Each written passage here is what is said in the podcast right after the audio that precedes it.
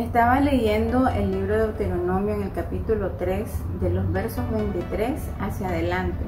Y en el verso 28 nos encontramos una parte donde el Señor habla a Moisés y le da una indicación específica y le dice, instruye a Josué, anímalo y fortalecelo, porque él ha de pasar delante de este pueblo y él les entregará la tierra que verás.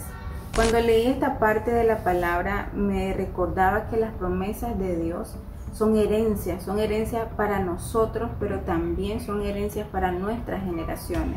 Cuando Dios nos da una palabra, cuando Dios habla en nuestra vida, son palabras que alcanzan a nuestros hijos, a los hijos de los hijos también.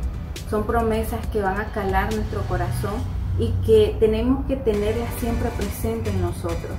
Otra cosa que venía a mi corazón es que el Señor cuenta con nosotros para llevar a cabo su obra en esta tierra.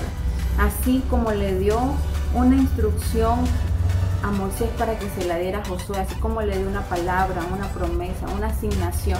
Hoy también el Señor quiere hablarte, hoy está hablando a nosotros.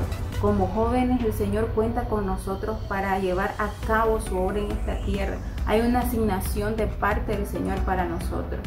Si todavía no sabemos cuál es, te voy a animar a que puedas detenerte y preguntarle, Señor, ¿para qué soy útil en este tiempo, en esta tierra, en esta temporada, en mi nación, en mi casa?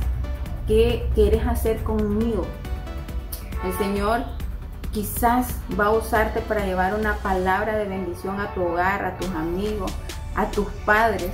Y algo que es muy importante es que nosotros podamos examinarnos y poder decirle al Señor, Señor, ¿qué necesito mejorar? ¿Qué necesito reparar? ¿En qué necesito trabajar para hacer eso que me estás encomendando con excelencia?